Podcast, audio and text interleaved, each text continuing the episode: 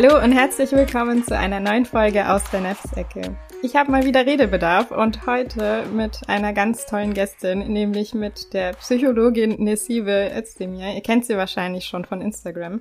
Also wenn ihr meine Seite kennt, äh, bin ich mir sicher, dass ihr ihre auch kennt. Ähm, sie hat sich bereit erklärt, mit mir heute über das Thema Narzissmus in Familien zu sprechen und wir haben auf ihrem Podcast schon den ersten Teil aufgenommen wo wir eine Einführung zu dem Thema gegeben haben und ja darüber gesprochen haben, wie das so aussehen kann, ähm, so narzisstische Strukturen in der Familie, ob narzisstische Mütter oder äh, Väter oder genau, was das so für Auswirkungen auf die Kinder hat, die in solchen Familien aufwachsen. Und ähm, hier möchten wir jetzt darüber sprechen, was man eigentlich so dagegen tun kann, wie man vielleicht da rauskommt aus diesen Strukturen und wie man überhaupt damit umgehen soll. Hallo erstmal, Nessibe. Hallo, ich freue mich, dass ich jetzt in deinem Podcast sein darf.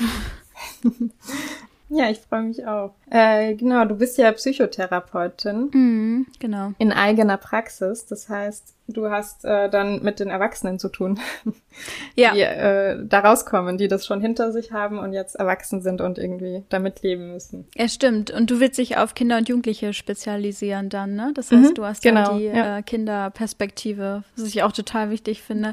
Ich war auch immer kurz davor, ähm, doch noch äh, die Kinder- und Jugendlichen ähm, Psychotherapeuten-Ausbildung zusätzlich dazu zu machen zu den Erwachsenen. Aber mhm. ich habe ja dann mein eigenes Kind bekommen und irgendwie, also das ging dann irgendwie nicht mehr. Ich, also ich konnte mich dann, glaube ich, emotional einfach nicht so gut von distanzieren, wenn ich irgendwie traumatisierte mhm. Kinder oder so gesehen habe. Das war, mhm. oder halt in so ganz dysfunktionalen Familien, das äh, fand ich immer so schlimm, dass ich dachte, okay, nee, mhm. ich, ich konzentriere mich lieber auf das, was ich anscheinend besser kann und das ist halt dann wirklich auf die Spätfolgen, nämlich auf die Erwachsenen, die vielleicht äh, solche Erfahrungen gemacht haben und wie man dann halt ähm, hinterher dann da nochmal heilen kann oder da zurückgucken kann und sich im Heute quasi damit irgendwie arrangieren kann.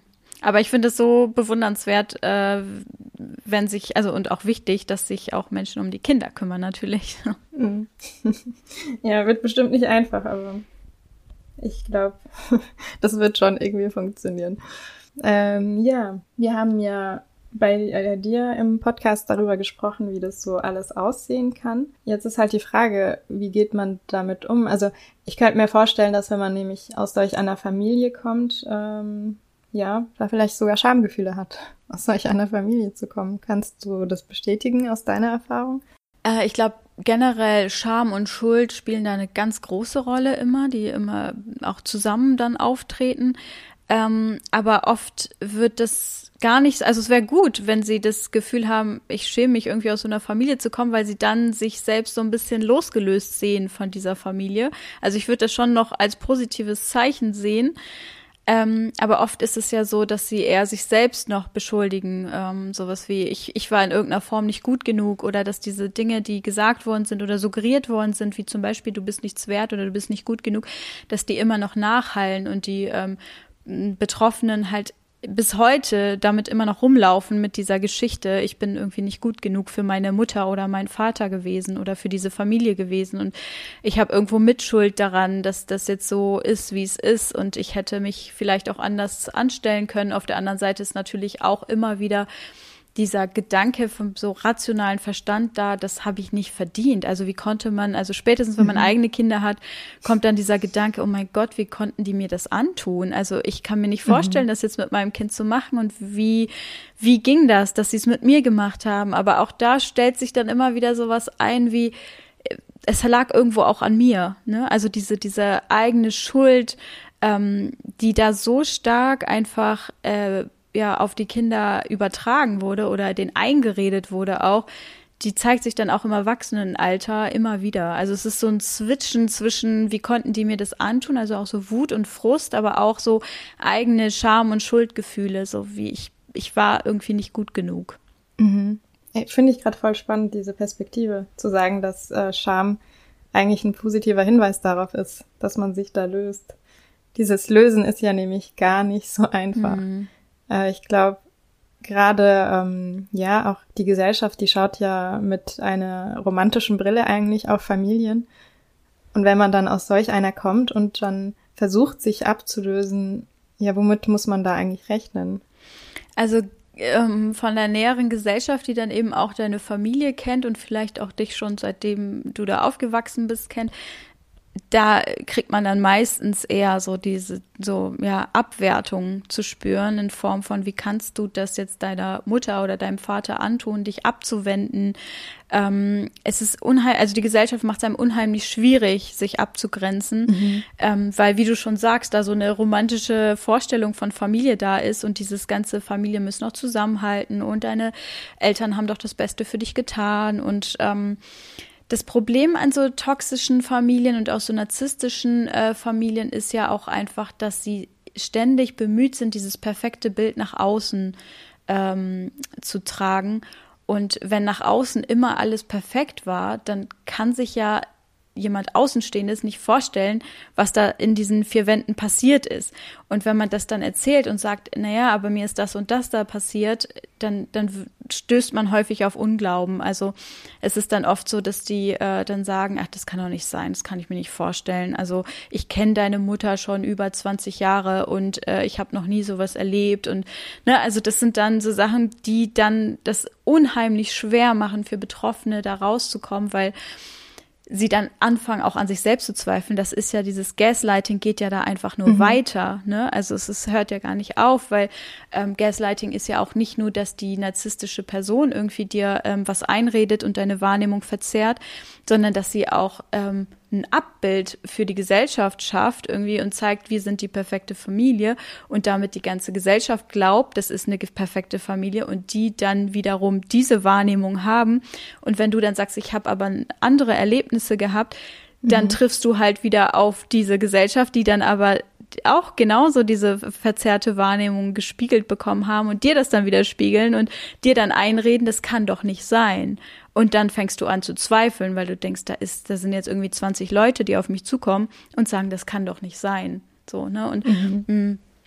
Das induziert natürlich wieder irgendwie Schuld und Scham und ne, also dieses Gefühl von ich stehe irgendwie alleine gegen alle anderen auch da und es ist unheimlich schwierig dann dagegen anzukämpfen und zu sagen, nein, es, es war schlimm für mich und ich kann, ich ertrag's halt jetzt einfach nicht mehr. Ich brauche da Distanz. Also es das heißt jetzt vielleicht auch nicht, dass ich für immer den Kontakt abbreche, aber ich brauche diese Distanz für mich, ne? Und das ist was, was irgendwie nicht akzeptiert wird. Das, das, das will man in der Gesellschaft irgendwie nicht sehen. Ja. Eigentlich total unfair, oder? Weil wenn man sich vorstellt, was das auch für einen Mut kostet, hm. sowas dann mal nach außen zu tragen, weil man ja schon seine ganze Kindheit über so dieses Bedürfnis hatte, ja nicht irgendwie ähm, zu offenbaren, was eigentlich hinter geschlossenen Türen passiert und auch irgendwie das Gefühl zu haben, die Eltern schützen zu müssen. Und wenn man dann an diesen Punkt kommt, dass man sich doch irgendwie emotional lösen kann und mal sagen kann, da, da lief es, also da ging es nicht mit rechten Dingen zu und dann aber wieder auf einen diese ähm, ja, Negierung der eigenen Erfahrungen einprasselt, das stelle ich mir richtig schwierig vor. Hm, ja, das ist auch unglaublich schwierig und ähm, es ist, das spielen ja echt so viele ähm, Faktoren mit rein. Also was ich auch in der letzten Folge schon erzählt habe von der einen Patientin, die da immer noch die Hoffnung hat, so im Erwachsenenalter, dass sie jetzt die Anerkennung ihrer Mutter endlich bekommt und da immer wieder irgendwie alles für tut das ist ja auch so, man hat da einfach diese Hoffnung und diese Hoffnung ist dann da wirklich in diesem Moment einfach total schmerzhaft, weil sie immer wieder enttäuscht wird dann so, ne? Und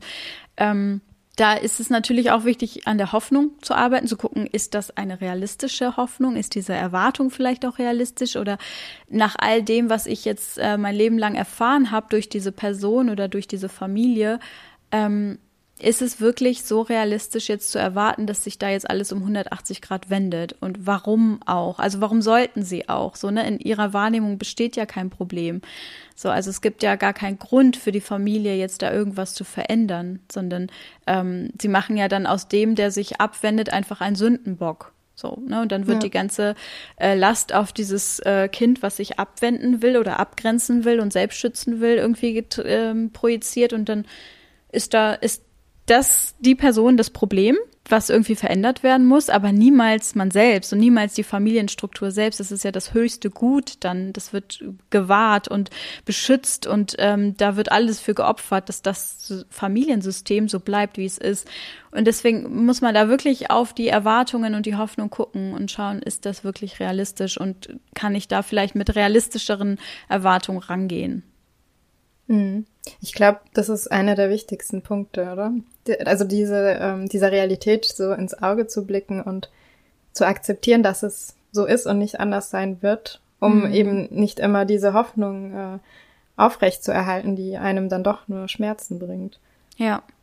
Ja, vor allem macht es einen auch immer wieder angreifbar, so, ne? Also diese, diese mhm. Hoffnung und Erwartung sorgt ja dafür, dass ich dann wieder in Kontakt gehe und ähm, ja, vielleicht auch ja, engeren Kontakt dann oder so eine Verbundenheit schaffen will, weil ich ja so überzeugen will davon, dass es jetzt irgendwie eine bessere Beziehung werden kann und dass ich mich ja irgendwie, dass ich jetzt erfolgreich genug bin und äh, die Anerkennung verdient habe und versuche dann halt da was zu verändern. Aber ähm, da ist ja das Problem, dass damit lasse ich, also damit mache ich mich immer wieder so verletzlich und angreifbar, weil da sofort wieder reingegrätscht werden kann. Ne? Und alles, was ich biete, mhm. kann ja sofort wieder umgeworfen werden. Und da ist halt so der Weg zu gucken, dass man so wenig wie möglich an Informationen bietet. Also dass man jetzt nicht irgendwie sein äh, Innenleben und seine ganzen Gedanken und Gefühle auf dem Silbertablett der narzisstischen Familie präsentiert, sondern dass man da irgendwie so ein bisschen äh, distanzierter, emotional distanzierter ist, dass man quasi da nicht so leicht ähm, alles äh, von sich preisgibt, weil jede Information wird leider dann gegen dich verwendet werden können. So, und damit dich, äh, also damit kannst du ja einfach verletzt werden wieder und mhm. du bietest da halt einfach dann wieder so eine offene Fläche. Und das ist halt ein Weg, dann auch sich abzugrenzen, ist dann, wenn man sagt, ich schaffe das nicht, jetzt gar keinen Kontakt mehr zu dieser Familie zu haben oder ich würde das vielleicht auch emotional nicht aushalten, weil ich das Gefühl habe, ich muss irgendwie ähm, ja, mich um meine Eltern irgendwie in irgendeiner Form kümmern oder Kontakt haben, dann gibt es so diese Möglichkeit zu sagen, okay, aber dann wirklich sehr oberflächlich. Also mhm. wenn die mich brauchen und ich sie zum Arzt fahren soll oder irgendwas, dann mache ich das. Aber wenn sie mich während der Fahrt fragen, ähm, und hast du jetzt ähm, jemanden kennengelernt oder ähm, wirst du bald heiraten oder wie verläuft denn die Schwangerschaft und wie sieht's denn mit deinem Partner aus oder na, also irgendwelche intimen Details dann halt wirklich so kurz gebunden wie möglich und keine echten tiefer gehenden Informationen geben. Hm.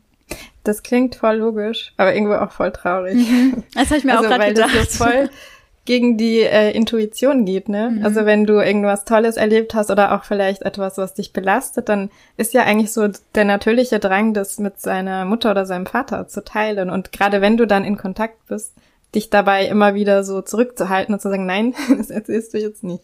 Ja. Das, das äh, ist, glaube ich, gar nicht so einfach. Da gibt's ja so dieses Prinzip ähm, Wahlfamilie vor Blutsfamilie. Also dass man, mhm. das macht man ja oft ähm, bei auch Opfer von sexuellem Missbrauch, ähm, die ja auch immer wieder versuchen, Kontakt irgendwie herzustellen, der dann hoffentlich mal gut ist. Da ist genau das gleiche Spiel, ja. ist ja auch einfach ähm, äh, toxische Familiensysteme, die da ähm, abspielen.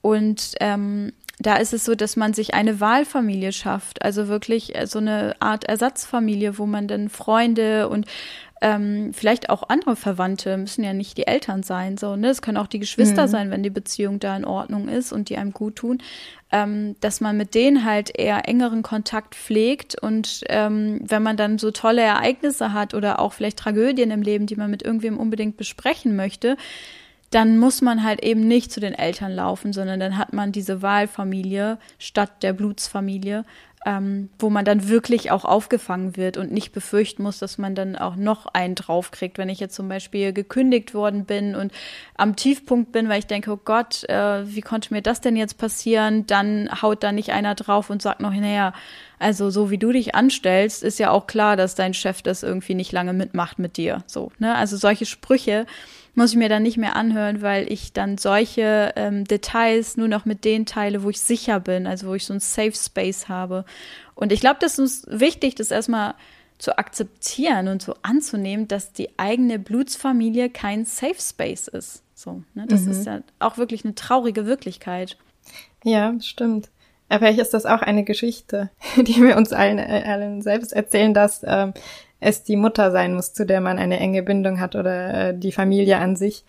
Vielleicht ist es ja auch gar nicht so. Also ich könnte mir schon vorstellen, dass wenn man das zurücklässt und irgendwie akzeptiert, klar, da wird immer so ein bisschen Trauer mit äh, im Spiel sein, weil man ja überall das gespiegelt bekommt, dass es tolle Eltern-Kind-Beziehungen gibt. Das wird immer so ein bisschen wehtun.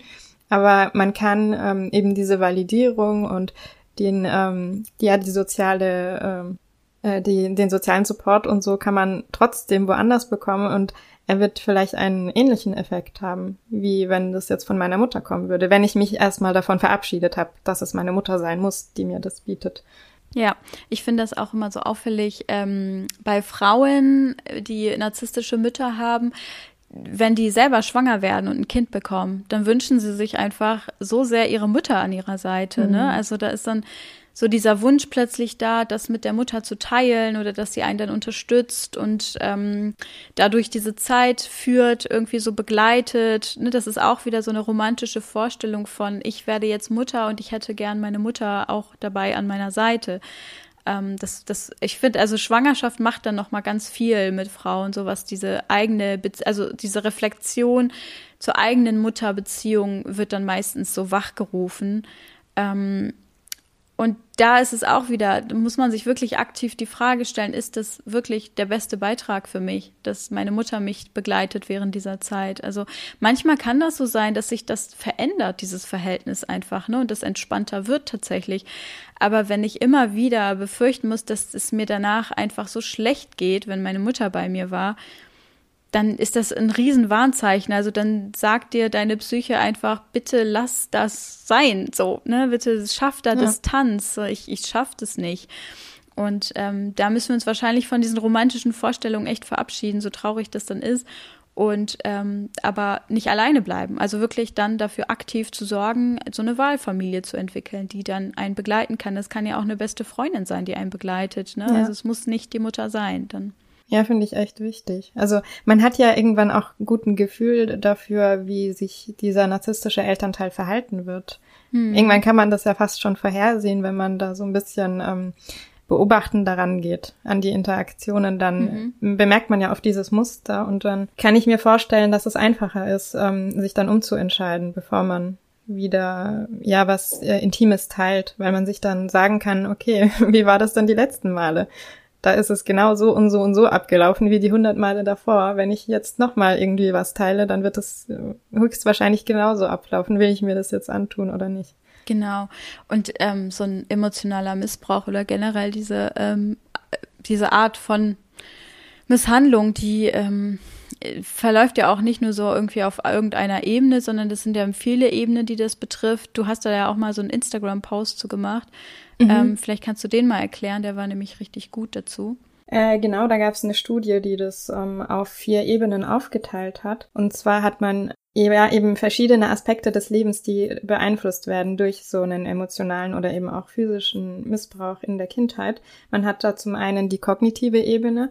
Das kann man sich eigentlich ganz gut vorstellen, dass wenn Kinder in einer bestimmten Umgebung aufwachsen, dass ja irgendwie klar ist, dass diese Umgebung auch ihr Weltbild prägt. Also wenn ein Kind immer, wenn es nach Hause kommt, äh, damit rechnen muss, jetzt erniedrigt zu werden oder vielleicht sogar Gewalt zu erleben, dann wird dieses Kind logischerweise erwarten, dass die Welt eher ein gefährlicher Ort ist. Mhm. Das, ähm, dann wird dieses Kind eher denken, es muss äh, immer ähm, sehr aufmerksam sein und nach Gefahren Ausschau halten, weil das halt seine Erfahrungen bisher waren. Das ist ja eigentlich nur logisch, dass das Gehirn sich da anpasst, weil es ist eben ein Organ, was sich immer an die Umgebung anpasst. Ja, wir haben ja diese neuronale Plastizität und die ist extrem ähm, hoch, auch gerade im Kindesalter. Und wenn dann die Umgebung eben auf eine bestimmte Art und Weise funktioniert, wird das Gehirn sich dem anpassen. Hm. Total logisch ja. eigentlich. Und dann hat man aber eben durch diese erhöhte Cortisolausschüttung ja auch Auswirkungen, zum Beispiel auf das ähm, Immunsystem und auch äh, auf die Gehirnentwicklung. Das bedeutet, dass diese Kinder zum Beispiel auch beim Lernen oft Schwierigkeiten haben. Kann man, ist eigentlich ja auch logisch, ne? Wenn, wenn man sich so ein Kind vorstellt, was zu Hause total viel Erniedrigung und äh, Gewalt erlebt und äh, wo alles unvorhersehbar ist und niemand sich um seine Bedürfnisse kümmert, wenn das dann zur Schule geht, hm. wird das jetzt nicht unbedingt äh, der allerbeste Schüler sein und sich voll gut konzentrieren können, sondern ist vielleicht gerade emotional noch damit beschäftigt, was ihn zu Hause erwarten wird. Das ist auch so ein Aspekt, ähm, ja, der oft vernachlässigt wird. Also auch so im Schulkontext, da ja werden so Kinder oft ähm, nicht wirklich bemerkt. Die, das sind dann diejenigen, die vielleicht äh, nichts hinkriegen oder so und die da auch noch mehr negative Aufmerksamkeit abbekommen, aber es hat einen Grund, warum sie sich so verhalten. Ja. Dann ähm, hat man auch die Verhaltensebene. Also du hast dann bei diesen Menschen, die eben emotionalen oder auch physischen Missbrauch erlebt haben, das kannst du ja beweisen, dass die zum Beispiel ein höheres Risiko dafür haben, äh, Substanzen zu missbrauchen. Also dass sie dann eher alkoholsüchtig werden oder auch härtere Drogen nehmen. Und auch bei Essstörungen zum Beispiel ist das Risiko erhöht oder äh, auch für psychische Störungen, wie jetzt bei ähm, auch Suizidversuchen, die sind da auch häufiger bei, bei dieser Gruppe von Menschen. Du hast aber zum Beispiel auch ähm, häufiger, dass wenn solche Frauen schwanger werden, zum Beispiel häufiger riskantes Verhalten zeigen, wie zum Beispiel weiterhin zu rauchen während der Schwangerschaft und auch äh, ja Schlafprobleme und Albträume und so sind da häufiger, die dann eben das Verhalten formen dieser Menschen. Du hast aber auch die emotionale Ebene, die ähm, ja das ganze Leben auch so ein bisschen mit beeinflusst, nämlich gerade psychische Störungen wie jetzt Depressionen oder Angststörungen sind da ja häufiger und natürlich kann es ja auch zu einer posttraumatischen Belastungsstörung kommen, je nachdem, wie extrem das eben war. Aber ja, also viele psychische Störungen werden dadurch ja wahrscheinlicher gemacht. Was ich aber auch sehr wichtig finde, ist diese soziale Ebene, mhm. weil sie doch das ganze gesellschaftliche Leben auch beeinflusst. Wenn du nämlich nie richtig gelernt hast, wie du ein ähm, ja eine soziale Interaktion funktional gestaltest, dann wird sich das ja auch äh, auswirken auf deine sozialen Interaktionen außerhalb der Familie, so dass diese Menschen auch eher dazu geneigt sind, sich sozial zu isolieren. Ja. Ähm, ja, und auch diese ausbeuterischen Beziehungen, die sind da häufiger, aber da können wir vielleicht nachher nochmal drauf eingehen. Ja, also die kommen einfach schon mit so einem riesen Package Ne, also da genau. ist halt einfach schon voll viel passiert, also in der Kindheit schon. Und ähm, wenn die dann erwachsen sind, ist da einfach schon sehr viel an, ähm, ja, an so Vulnerabilitäten da, so, ne? Und was dann wieder zu weiteren Stressfaktoren führt. Also wenn wir an dieses Vulnerabilitätsstressmodell denken, also das dass wir quasi schon so ganz viel Verletzlichkeiten äh, angesammelt haben, sei es genetisch bedingte, körperlich bedingte oder eben solche ähm, traumatischen Situationen oder Bindungsstörungen, was auch immer, ne, Gewalt in der Kindheit. Das ist, das füllt quasi das Glas schon ungemein und dann kommen noch Stressfaktoren hinzu, vielleicht auch durch Substanzmissbrauch und so weiter und ähm, toxische Beziehungen, die man dann eingeht, aufgrund dieser Erfahrungen, die man gemacht hat, weil wenn ich halt so ähm, von mir dann die, oder die, was du gesagt hast, dass die Überzeugung über die Welt ist, dass sie ein gefährlicher Ort ist und ähm, mit der Überzeugung über sich selbst, so dieses Ich bin nichts wert oder nicht gut genug oder ich habe es verdient, irgendwie misshandelt zu werden. Ähm, mhm. Und über andere Menschen, dass andere Menschen irgendwie wichtiger sind als ich oder dass sie ähm, vielleicht auch gefährlich sein können oder ich ihnen nicht trauen kann.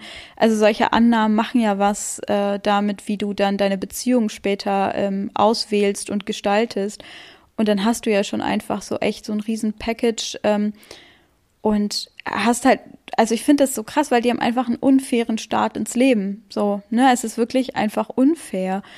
Und deswegen ist es so wichtig, dann wirklich im Erwachsenenalter das dann zu reflektieren und das wirklich auch mal zu betrauern, also aktiv zu gucken, ey, meine Kindheit wurde mir teilweise weggenommen, so und ähm, meine eigene persönliche Entfaltung wurde immer wieder gehemmt und gehindert und ich wurde irgendwie dazu missbraucht, die Erwartung meiner Eltern in irgendeiner Form zu erfüllen oder wurde halt als Sündenbock missbraucht, um deren ganzen Selbsthass ähm, zu bewältigen.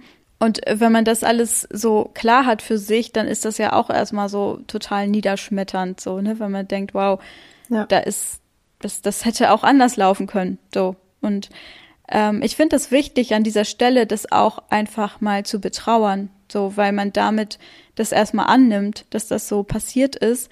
Und dann kann man weiterschauen, wie gehe ich jetzt damit um? Also was mache ich jetzt mit dieser Information, dass mir das alles passiert ist? Also einerseits hilft das ja natürlich, wenn man dann sagt, okay, jetzt kann ich mir so viel erklären und ähm, vielleicht ist es auch erleichternd und entlastend zu wissen, ich, ich bin gar nicht schuld und es war gar nicht mein Problem, es waren meine Eltern irgendwo, aber ich kann jetzt aktiv das verändern und für meine Kinder eine andere Zukunft schaffen. So, und das gibt ja auch wieder mhm. echte Hoffnung und nicht diese, ähm, ja, diese falschen Erwartungen, dass die Eltern es wieder gut machen müssen.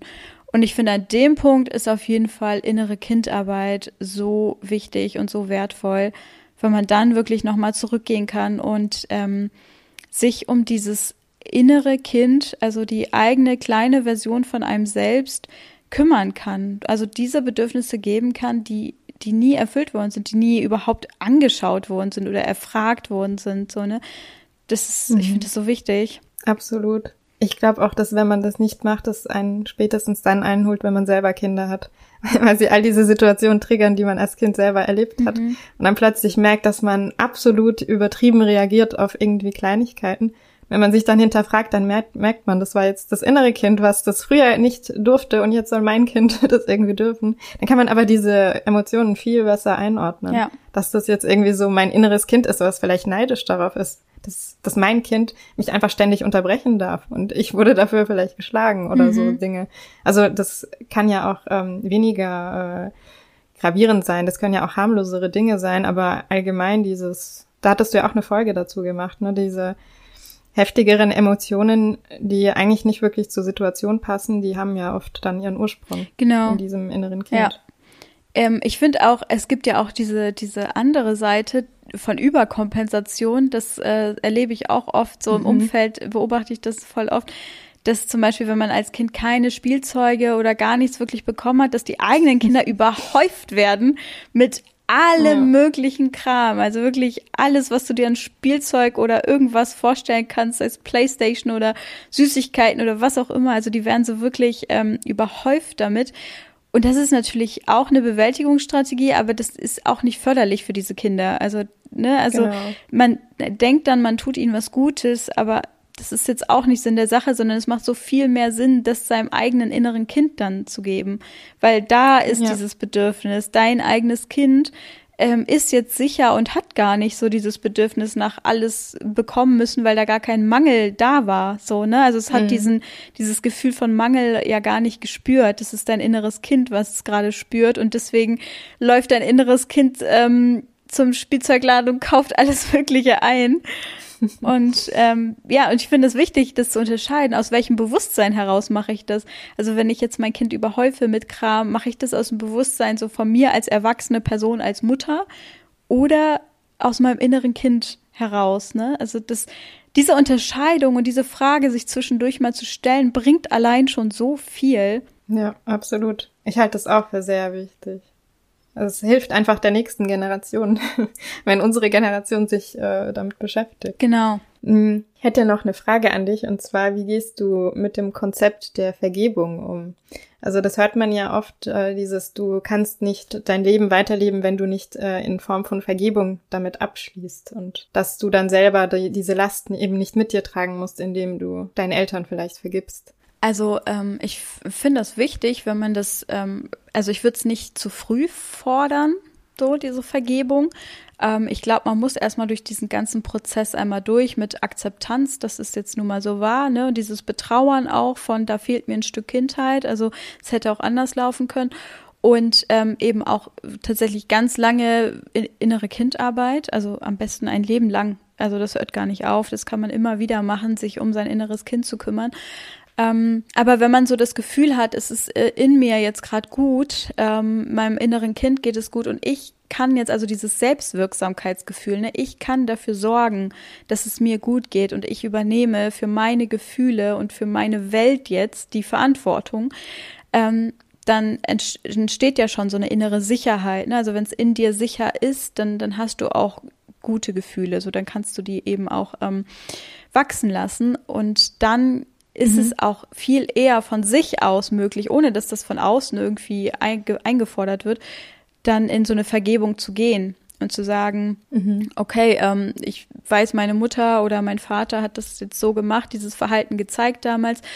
Ähm, ich kann es nicht nachvollziehen, ich würde es meinem Kind nicht antun, aber ähm, ich, ich vergebe ihnen. Aber das Ding ist halt, man muss es ihnen nicht sagen. Und ich glaube, das ist ganz wichtig. Also sie ja. müssen es nicht wissen. Mhm. Ähm, es ist auch nicht immer förderlich, das zu sagen, gerade in so toxisch narzisstischen äh, Beziehungen, Familien. Führt das oft eher dazu, so ja, na siehst du mal, dass du jetzt das endlich mal zugegeben hast irgendwie, ne? Also dieses, das führt wieder zu so einem Anspruchsdenken oder äh, zur Eskalation kann das auch ganz schnell führen. So für was willst du mir mhm. denn vergeben? Wer bist du, dass du mir vergeben willst? So ne? Ja. Also das, das hat ganz viele mögliche Facetten gibt's da, wie das möglichst negativ ablaufen kann. Deswegen würde ich das gar mhm. nicht aktiv mit der Familie machen, sondern nur für mich, aber mhm. auch erst dann, wenn ich selbst ähm, mich um meine Anteile und um meine inneren Kinder und alles Mögliche gekümmert habe und gemerkt habe, okay, jetzt, jetzt ist gut in mir, dann entsteht das meistens, also nach meiner Erfahrung entsteht das von alleine, dass dann irgendwann dieses kommt, ich okay. habe jetzt damit abgeschlossen und ich vergebe den jetzt. Ähm, aber trotzdem kann man auch entscheiden, keinen Kontakt zu denen zu haben oder so wenig wie möglich mhm. Kontakt zu haben oder ähm, ja, was auch immer. Also das, das heißt nicht, Vergebung heißt halt nicht erstens, dass sie es wissen müssen. Vergebung hat nichts mit dem Gegenüber zu tun. Das machst du für dich. Und Vergebung heißt auch nicht, dass du dann wieder Friede, Freude, Eierkuchen, ähm, Happy Family spielen mhm. musst oder so. Ja, ja, das ist, sind wichtige Aspekte. Ich könnte mir aber trotzdem noch Situationen vorstellen oder Eltern-Kind-Beziehungen, wo das erwachsene Kind dann hinterher sagt, nö, ich werde nie vergeben wollen, ist mir egal. Ich kann trotzdem abschließen und weiterleben, aber also wenn jetzt Sadismus oder auch sexueller Missbrauch oder so im Spiel sind, ja. Äh, könnte ich mir schon vorstellen, dass man ähm, nie an diesen Punkt gelangt, wo man sagt, ja, jetzt möchte ich vergeben. Ja, ich glaube, bei Vergebung ist das ist, da ist eigentlich nur wichtig zu wissen, das machst du eigentlich gar nicht für das, für das Gegenüber, nicht für den Täter, nicht für deinen Vater, nicht für deine Mutter. Das machst du eigentlich nur für dich. So, damit du diese Ruhe und diesen Frieden in dir spüren kannst. Und deswegen sage ich auch, musst du es den anderen gar nicht sagen. Also die müssen gar nicht wissen, dass ihnen vergeben worden ist. Aber also es, es gibt einem selbst total viel, wenn man merkt, die haben keine Macht mehr über mich, die haben diese Kontrolle nicht mehr über meine Gefühle und Gedanken und sie können mich dann auch nicht mehr so triggern, wie sie es jetzt vielleicht noch können. Und ähm, man nimmt ihnen eigentlich die letzte Macht, die sie vielleicht noch haben, aus der Hand. So, ich glaube, wenn man das ja aus der Perspektive sieht, dass ja, wenn ich ihn nicht vergebe, dass da noch irgendeine Art von Bindung und Macht ist, ähm, die ich ihnen dann entziehe durch meine Vergebung, dann ist es vielleicht irgendwie ein bisschen leichter, weil man merkt, das mache ich ja für mich, mache ich gar nicht für die. Ja. So, die sind mir eigentlich egal. Ja, doch, das klingt besser als äh, ich muss ihnen irgendwie vergeben. Doch. Ja, ich finde ja auch, ähm, es ist ja schon schade genug, ne, wie viel Zeit einem da geraubt wurde durch ähm, das Aufwachsen in solch einer Familie. Dann müssen die ja nicht auch noch die Zukunft von einem bekommen.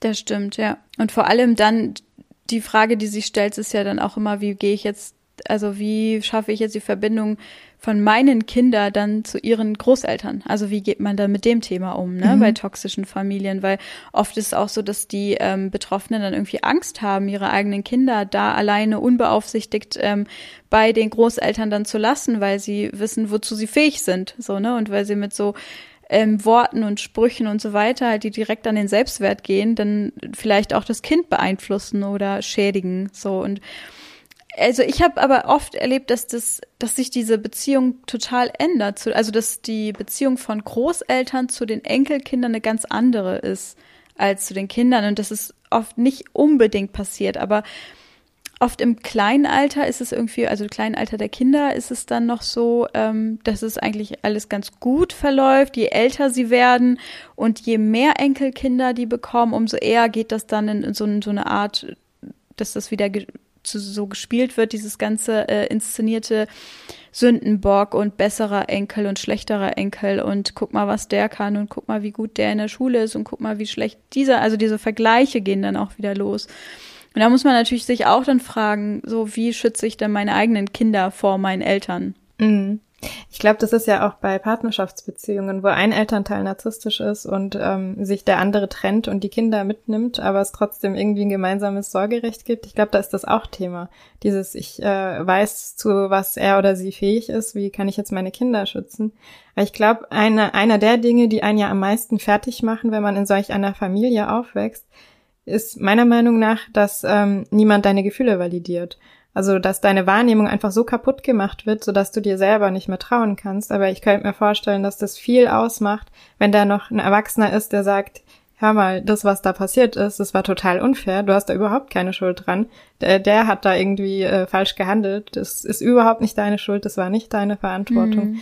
Und wenn man da irgendwie das bestätigen kann, sind, glaube ich, die Auswirkungen zumindest abgemildert. Genau. Und wenn sie halt auch nicht so viel diesen narzisstischen Personen ausgesetzt sind, so nicht abhängig davon sind, ne, weil ähm, so äh, Kinder in narzisstischen Familien, die sind ja einfach maximal abhängig von ihren Eltern. Das haben wir ja schon in der letzten Folge besprochen.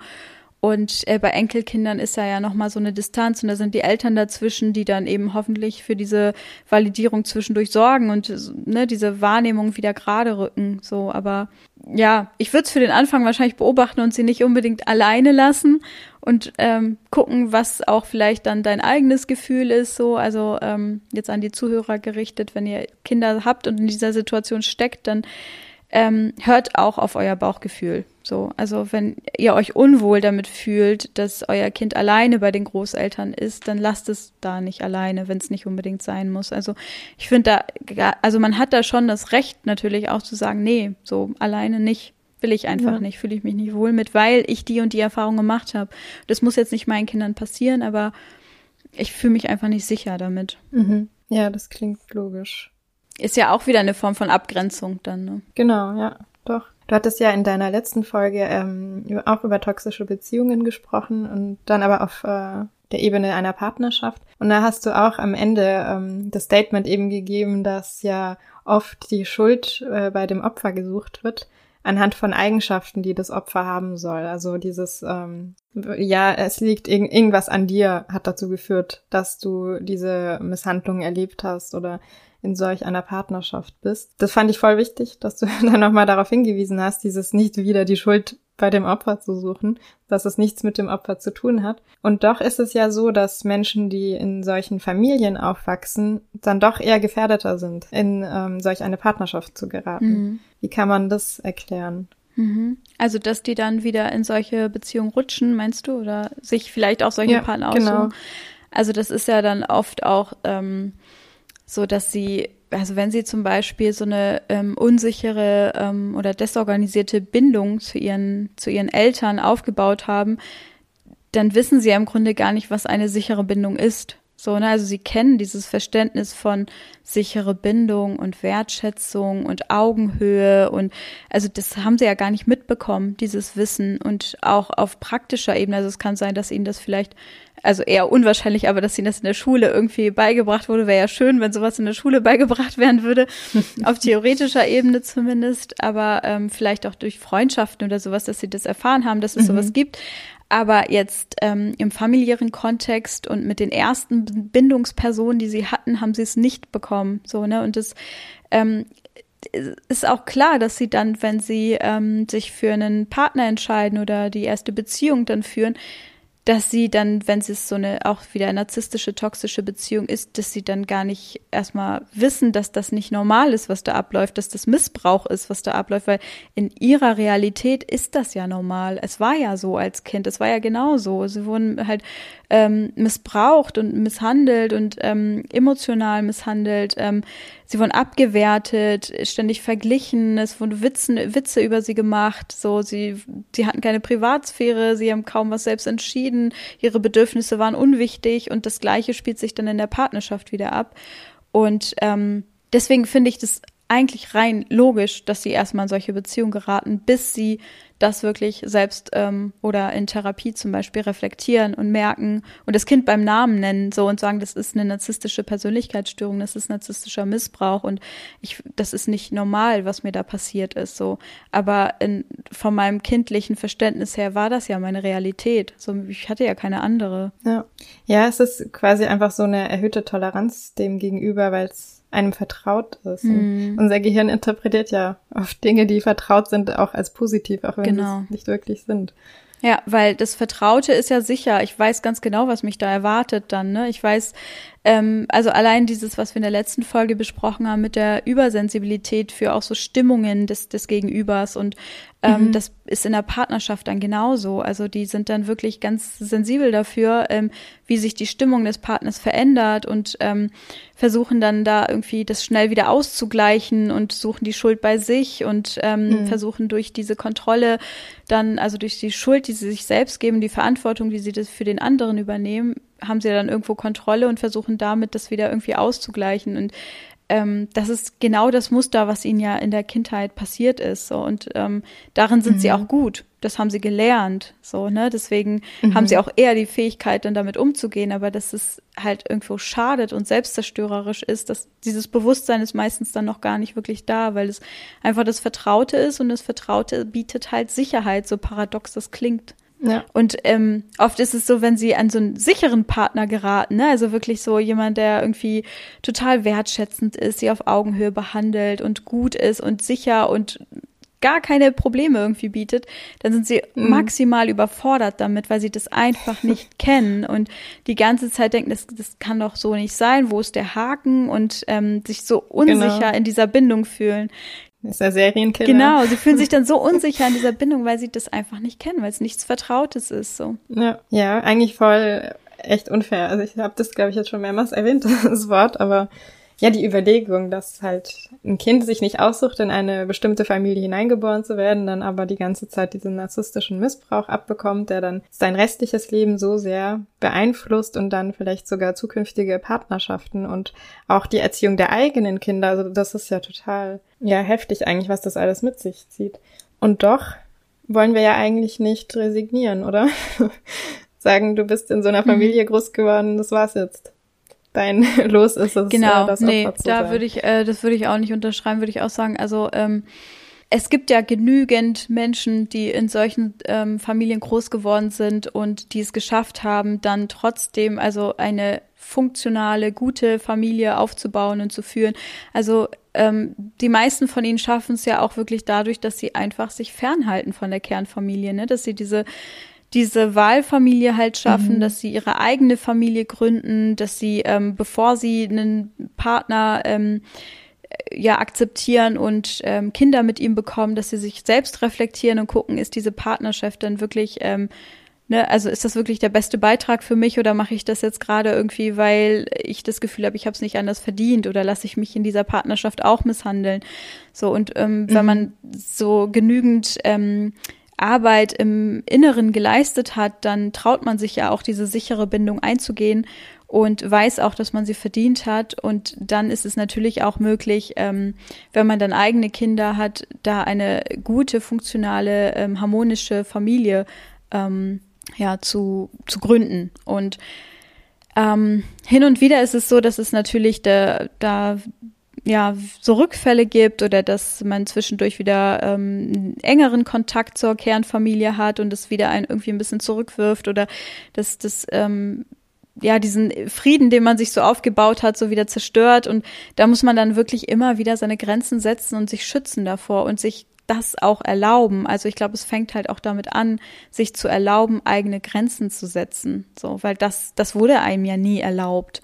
Ne? Und das, das müsste man dann jetzt aktiv nachholen und sagen, ja. ich erlaube mir das jetzt. Mhm. Mhm. Stelle ich mir auch nicht so einfach vor, dieses Grenzen setzen, weil man ja mhm. quasi die ganze Zeit nichts gesagt hat und dann aber plötzlich dann so einen Cut macht und sagt, so, jetzt habe ich aber Grenzen. Hast du da irgendwie einen Tipp, wie man das kommunizieren kann oder wie man diese Grenzen durchsetzen kann? Also ich finde, oft ist es so, dass, ähm, dass die äh, Grenzen erst, also wenn man zum Beispiel in Psychotherapie ist und dann lernt, okay, ich muss jetzt Grenzen setzen und so weiter, dann sich das immer wieder irgendwie ähm, so im Kleinen erstmal übt, also in sichereren Beziehungen, zum Beispiel zum Partner, wenn man da übt, Grenzen zu setzen, dann ähm, ohne zu befürchten, dass man gleich komplett abgelehnt wird, ist es natürlich erstmal einfacher. Ne? Also ich würde gar nicht jetzt ähm, den Anspruch so hochlegen und gleich zur hochnarzisstischen Person äh, in meinem Familienumfeld gehen mhm. und da eine Grenze setzen, so weil dann scheitere ich wahrscheinlich erstmal kläglich.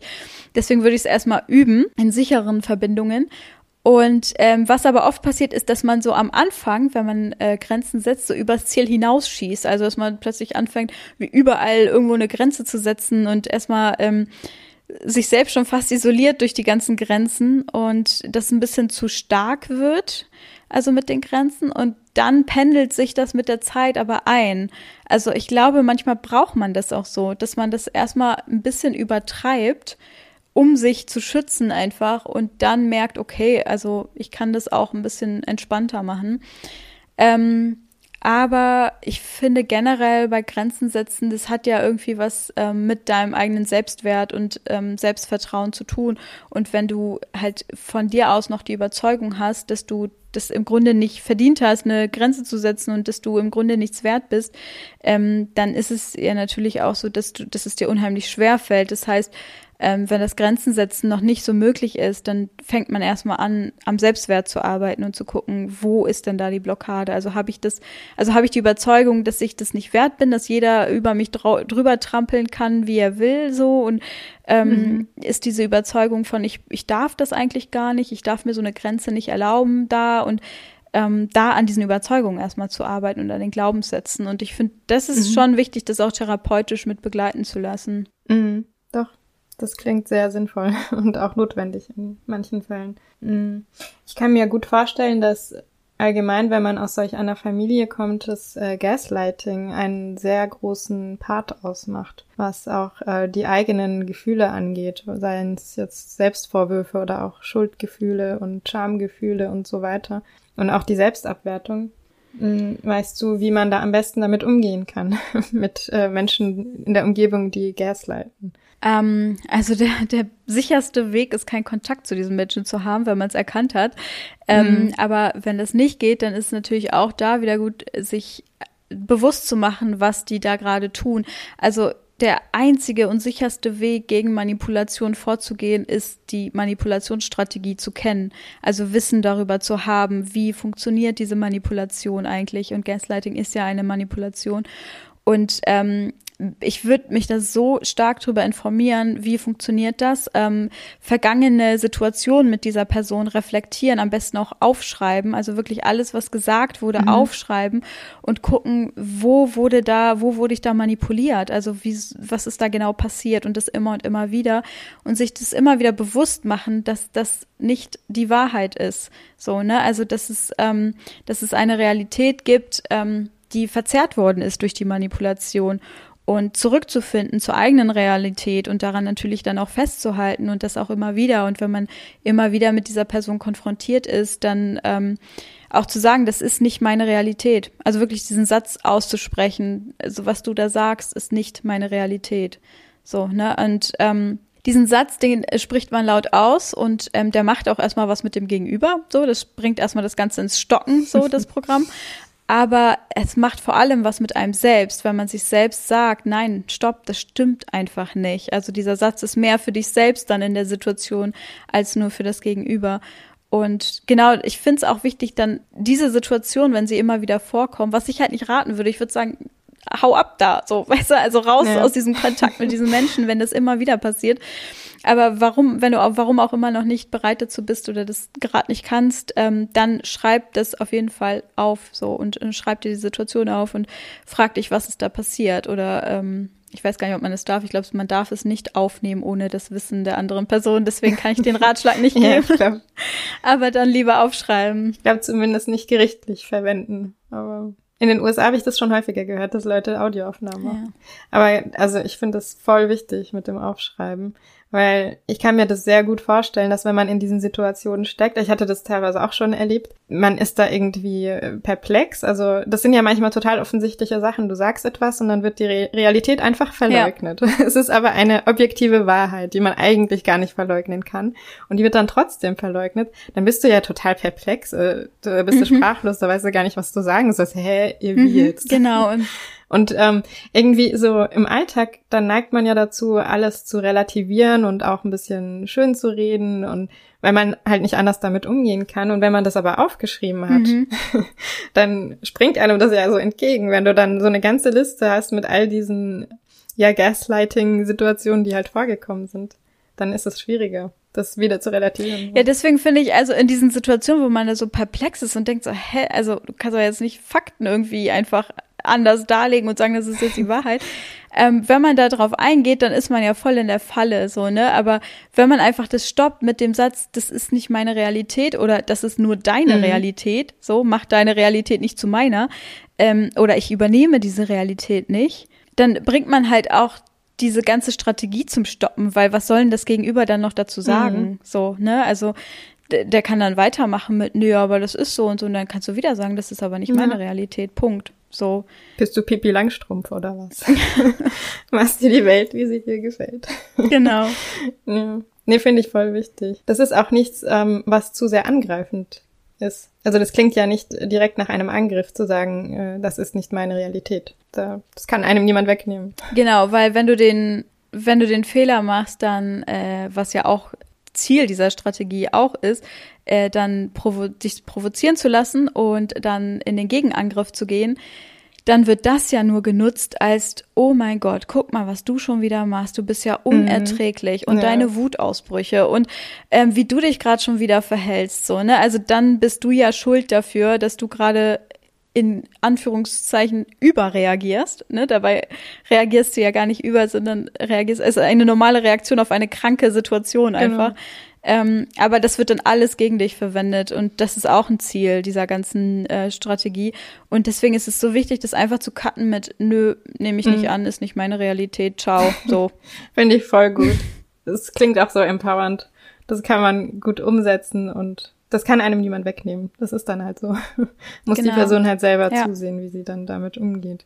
Ja, vor allem ähm, spricht man dem Gegenüber, also man nutzt nicht die gleiche Strategie, man spricht dem Gegenüber nicht ab, dass er seine Realität, ähm, dass sie falsch ist oder dass er sie nicht behalten mhm. darf oder sowas, ne, sondern man sagt, okay, das ist deine, aber nur auch nur deine, muss ja nicht meine werden und meine ist es nicht. Punkt. Also man geht gar nicht auf dieses Spiel ein und man nutzt nicht die gleichen Strategien gegen das Gegenüber, ne, also geht da gar nicht auf dieses Niveau runter. Ja so, sondern ist dann einfach dabei, dass man sagt, nö, das ist aber nicht meine Wahrheit jetzt. Und äh, das macht es einem auch leicht, dieser Satz, aus so einer Situation rauszugehen, ohne da irgendwie so, so eine riesen Eskalation mhm. zu haben, sondern man kann dann einfach sagen, okay, du behältst deine Realität, ich behalte meine, so und mhm. wir kommen da nicht zusammen, also ne, ja. beenden wir das jetzt hier und dann kann man gehen. Also es ist so ein Türöffner für, okay, jetzt gehe ich raus aus dieser Situation. Ja, ja voll wichtige Tipps.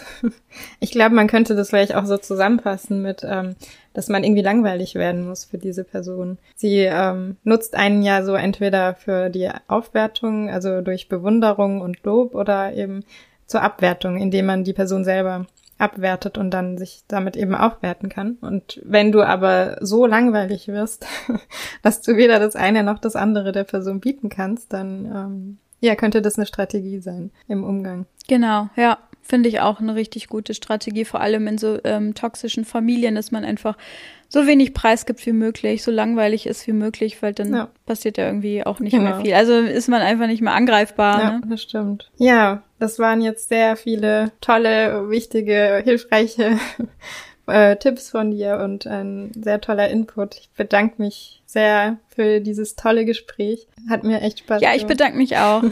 mir auch war, ich habe auch wieder was dazu gelernt. es ist ja auch immer gut, irgendwie das nochmal zu reflektieren, so, ne, wenn man darüber ja. spricht. Irgendwie fallen einem selbst auch immer wieder irgendwelche Sachen ein und ich finde es immer ganz gut. Ja, stimmt. So, also es bringt auch, finde ich, ähm, allen was. Also da hat dann sowohl die Zuhörer haben mhm. was davon, als auch die, die sich gerade mit der Thematik nochmal auseinandersetzen. Ja, doch, ich konnte auch sehr viel mitnehmen. Ich kann auch nur deinen Podcast empfehlen. Ich habe schon jede Folge gehört und ich finde es so toll, dass man bei dir immer aus jeder Folge was mitnehmen kann, was man wirklich auch gleich umsetzen kann. Ich habe jetzt auch, äh, erwische mich voll oft dabei, dass ich mir selber eine Geschichte erzähle und dann deine Stimme im Kopf habe, die dann sagt, das ist nur eine Geschichte, die du mir erzählst. Ist ja cool. Dazu, dazu schreibe ich gerade auch ein Buch. Echt? Also, oh, ähm, okay. ja, dazu wird's, zu dem Thema wird's ein Buch geben. Cool. Hoffentlich, hoffentlich nächstes Jahr. Mal cool, gucken. da freue ich mich schon drauf. Das klingt super. ja, dann, falls ihr nicht den ersten Teil gehört habt, dann äh, es ist jetzt eh schon zu spät, um den zuerst anzuhören, aber schadet nicht, den auch noch anzuhören. Da sind auch noch ein paar Infos. Genau, und sonst. Genau.